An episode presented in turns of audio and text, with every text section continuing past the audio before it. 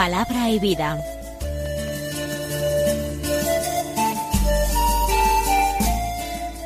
Con el Padre Manuel Horta, desde Sevilla.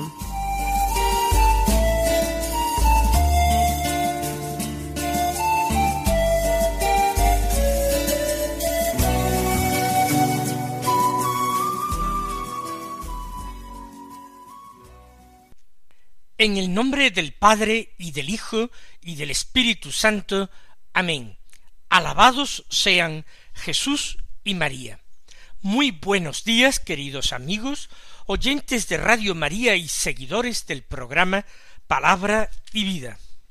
Realizamos eh, este programa el lunes de la tercera semana de Pascua. Y este lunes es 2 de mayo y la Iglesia celebra, además de a la Santísima Virgen María, a quien nos encomendamos de una manera singular y diaria en este mes de mayo, estamos en las ondas de la radio de la Virgen de Radio María, la fiesta del obispo San Atanasio.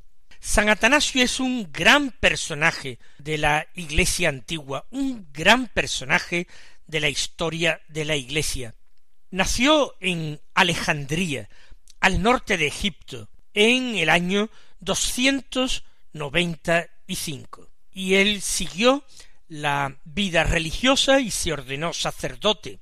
Fue colaborador del patriarca Alejandro de Alejandría y sucesor suyo.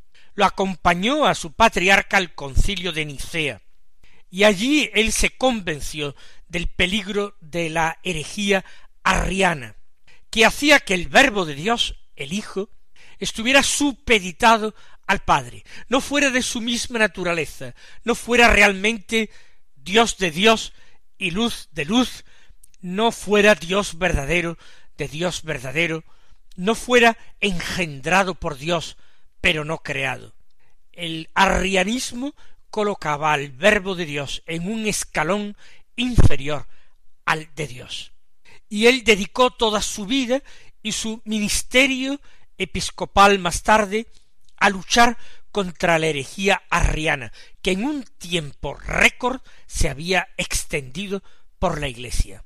De hecho, ese combate suyo firme contra el arrianismo le acarreó persecución, destierros. Escribió distintas obras exponiendo la fe ortodoxa y defendiéndola, y murió santamente en el año 373. Vamos a escuchar la palabra de Dios que se proclama en la liturgia de la misa. El Evangelio que leemos cada día es de San Juan, del capítulo sexto, los versículos veintidós al veintinueve, que dicen así. Después de que Jesús hubo saciado a cinco mil hombres, sus discípulos lo vieron caminando sobre el mar. Al día siguiente, la gente que se había quedado al otro lado del mar notó que allí no había habido más que una barca, y que Jesús no había embarcado con sus discípulos, sino que sus discípulos se habían marchado solos. Entretanto, unas barcas de Tiberíades llegaron cerca del sitio donde habían comido el pan después que el Señor había dado gracias. Cuando la gente vio que ni Jesús ni sus discípulos estaban allí, se embarcaron y fueron a Cafarnaún en busca de Jesús. Al encontrarlo en la otra orilla del lago, le preguntaron Maestro, ¿cuándo has venido aquí? Jesús les contestó En verdad, en verdad os digo, me buscáis no porque habéis visto signos, sino porque comisteis pan hasta saciaros. Trabajad no por el alimento que perece, sino por el alimento que perdura para la vida eterna, el que os dará el Hijo del hombre, pues a éste lo ha sellado el Padre, Dios. Ellos le preguntaron ¿Y qué tenemos que hacer para realizar las obras de Dios? Respondió Jesús La obra de Dios es esta, que creáis en el que Él ha enviado. Así pues, lo primero en el capítulo ha sido la multiplicación de los panes y de los peces. Jesús que ha saciado a cinco mil hombres. Después de ese acontecimiento, los discípulos lo vieron caminando sobre el mar. Recordemos que el Señor había despedido a los discípulos, los había enviado por delante hacia la otra orilla, él se había retirado al monte para orar a solas, había estado orando en la noche en el monte, y en un cierto momento, cuando el viento era contrario, los discípulos vieron a Jesús acercarse hasta la barca en donde iban ellos, caminando sobre las aguas del lago, algo que les llenó de temor, de terror, pero que supuso una prueba para la fe de ellos y especialmente para la de Simón Pedro, que quiso cerciorarse de que era Jesús y le dijo si eres tú, mándame ir hacia ti caminando sobre el agua. Todo esto había ocurrido. ¿Y ahora qué pasa? Al día siguiente de esa noche memorable, no sabemos dónde habían pernoctado los discípulos y Jesús. Pero la gente que se había quedado al otro lado del mar, de donde habían partido los discípulos, notó que allí no había habido más que una barca, donde los discípulos se habían subido y habían partido, que Jesús no había embarcado con sus discípulos, sino que los discípulos se habían marchado solos. La gente busca a Jesús, no siempre es fácil verlo, tenerle presente, porque las multitudes se apretujan a su alrededor, y Jesús a veces tiene que entrar en una casa u otra, solicitado por sus habitantes para imponer las manos a algún enfermo, por ejemplo. Jesús no había embarcado con sus discípulos, los habían visto marcharse a ellos solos. Pero en medio de este desconcierto, donde se habrá metido Jesús, se ha quedado en esta orilla, ¿dónde está? Llegan unas barcas de Tiberíades. Llegan cerca de ese sitio donde había comido el pan aquella multitud. Una vez que el Señor había dado gracias, precisa el Evangelio de Juan. Efectivamente, el Señor había tomado los panes y los peces y había dado gracias a Dios su Padre. Y entonces los había bendecido y los había repartido. Cuando la gente vio que ni Jesús ni sus discípulos estaban allí, Jesús tampoco se habían cerciorado que no estaba oculto en aquel lugar. Entonces aprovechan la llegada de aquellas barcas de Tiberíades y se embarcan, suponemos que con la amable eh, invitación de los propietarios de las barcas, de los pescadores. Quizás se conocían mucho los habitantes que vivían en torno al lago. Se embarcaron en aquellas barcas y fueron a Cafarnaún en busca de Jesús. ¿Por qué? Porque la residencia habitual de Jesús estaba en Cafarnaún. Allí normalmente residía entre una y otra correría apostólica, seguramente en casa de Simón. Sigue diciendo el texto que al encontrarlo en la otra orilla del lago, le preguntaron Maestro, ¿cuándo has venido aquí? Es la primera cuestión, porque están sorprendidos, porque no le han visto. No saben que Jesús ha caminado sobre las olas del lago y ha subido, ha terminado subiendo a la barca con los suyos, y que en esta barca ha terminado de hacer la travesía. ¿Cuándo has venido aquí? Es pura curiosidad. Había otras cosas mucho más importantes que preguntarle a Jesús. Jesús era un gran maestro que hablaba de Dios, que enseñaba cosas de Dios. Pero a ellos no se les ocurre otra pregunta mejor que esta ¿Cuándo has venido aquí? Jesús les contesta En verdad, en verdad os digo, me buscáis no porque habéis visto signos, sino porque comisteis pan hasta saciaros. ¿Qué es lo que viene a decir Jesús? ¿Qué es lo que nos viene a decir también a nosotros, a los hombres de nuestra época? Que muchas veces lo que nos importa, lo que nos atrae de Él, es su capacidad de sacarnos de problemas, de suministrarnos aquellas cosas materiales que necesitamos. El haber comido gratis, a pesar de que no habían previsto el alimento para la jornada cuando salieron de sus casas y siguieron a Jesús. Eso es lo que les mueve, según dice el Señor, y el Señor conoce el corazón de los hombres y sabe que esto es verdad. No son los signos, milagros, que mueven la fe, que hacen nacer la fe o que consolidan y fortalecen la fe. No es esto, sino el haber comido hasta saciarse, haber comido gratis.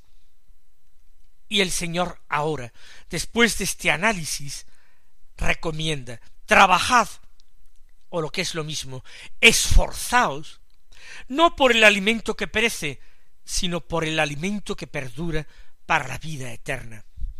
No hay que poner solamente el empeño en esta vida. ¿Cuántas personas en su oración no hacen más que pedir, pero pedir cosas materiales, pedir éxito en el trabajo, pedir una mejor situación económica, pedir alcanzar los propios fines, o incluso pedir la salud corporal, cuando no se preocupan demasiado de la salud espiritual. Pedir la salud de mis hijos, pedir la salud de mis seres queridos, pero la salud física, que no enfermen. No pedimos la salud espiritual, no pedimos que ellos vivan de una manera virtuosa, no pedimos principalmente que ellos se salven, que vayan al cielo, eso quizás, si hacemos esta objeción, nos dirán que se da por supuesto, pero en absoluto se da por supuesto, se olvida pedir por la salvación de los propios seres queridos, y porque éstos, como hemos dicho, vivan las virtudes. Pidamos la santidad de nuestros seres queridos, porque el Señor, cuando nosotros pedimos lo bueno, lo justo y lo necesario, no es sordo a nuestras peticiones.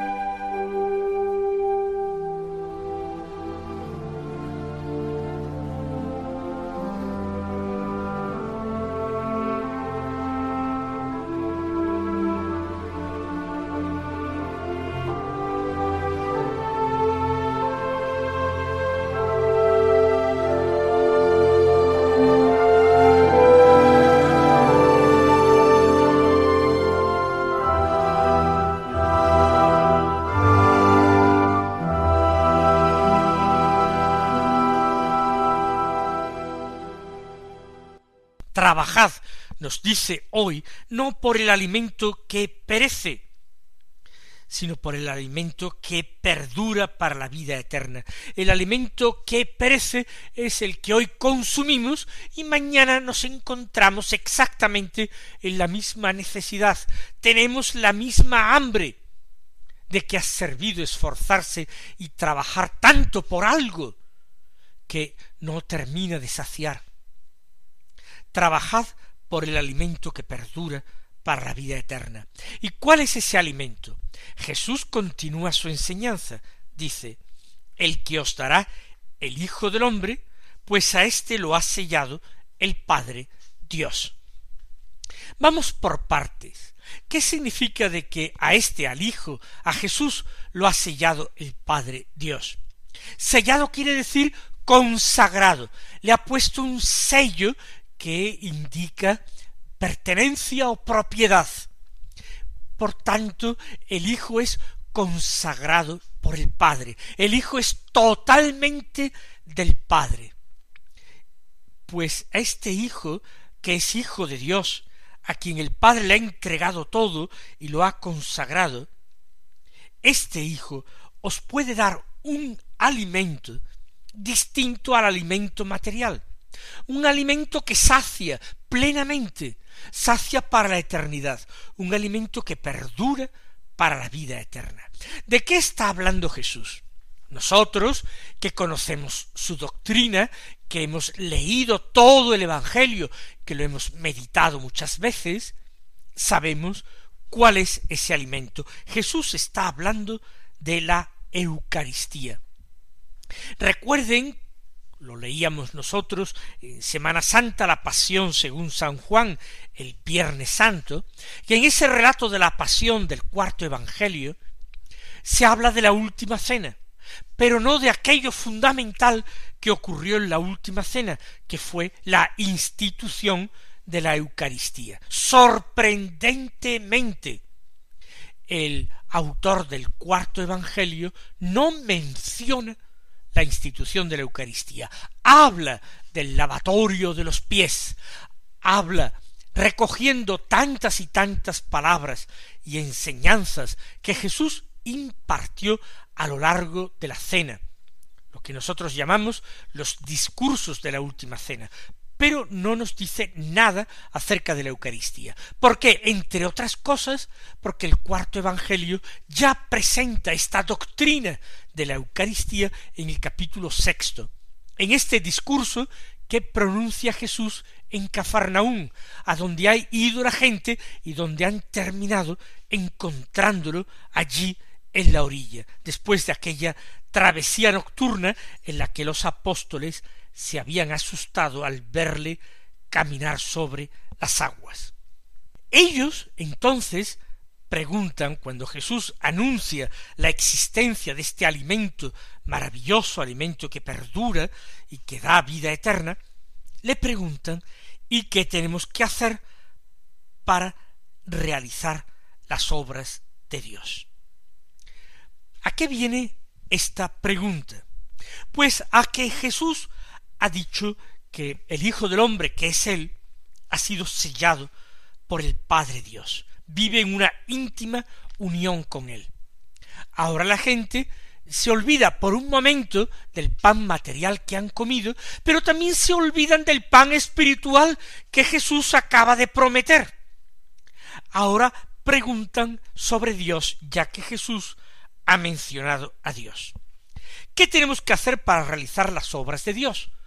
En definitiva, cuáles son los mandamientos que tenemos que cumplir, qué norma de vida nos das, qué plan de vida es el más adecuado para vivir santamente.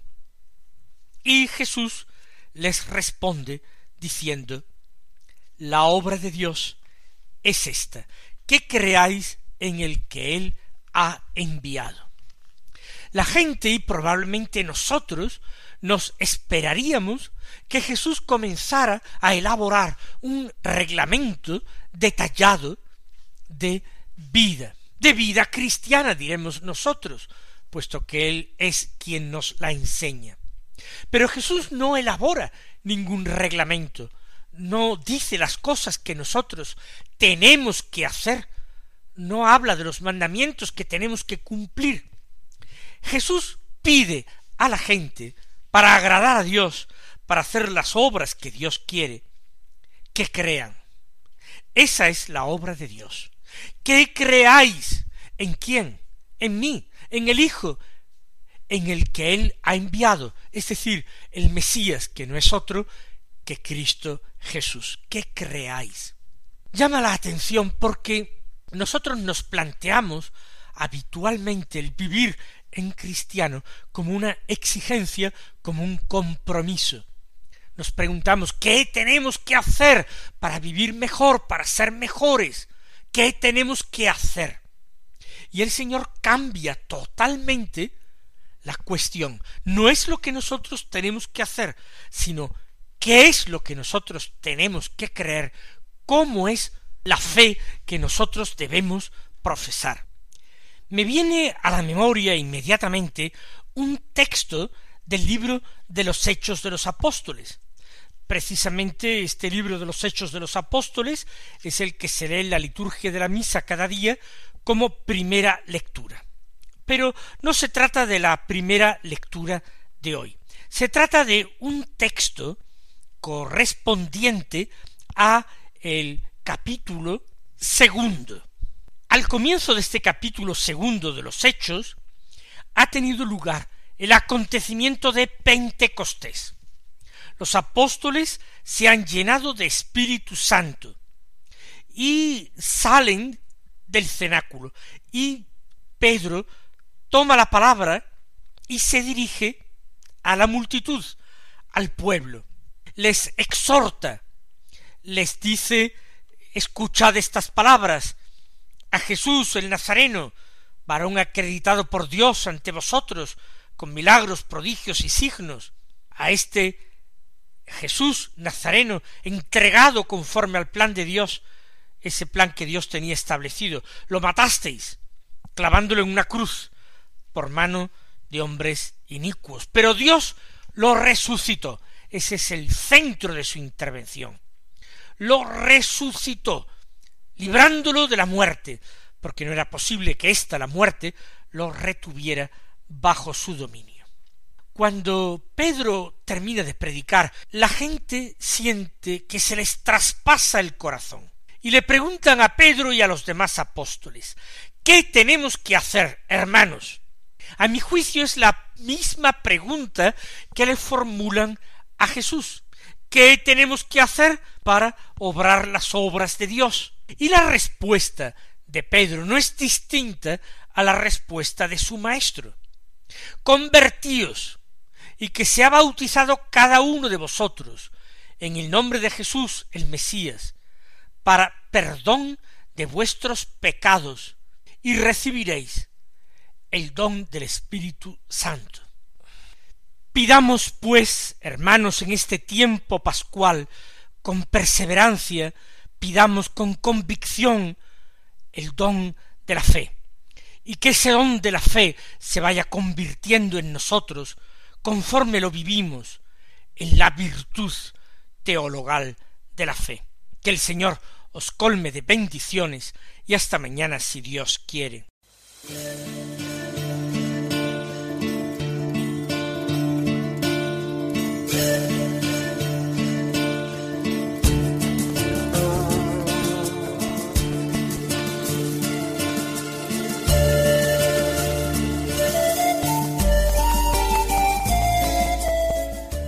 Concluye Palabra y Vida, un programa dirigido desde Sevilla por el Padre Manuel Horta.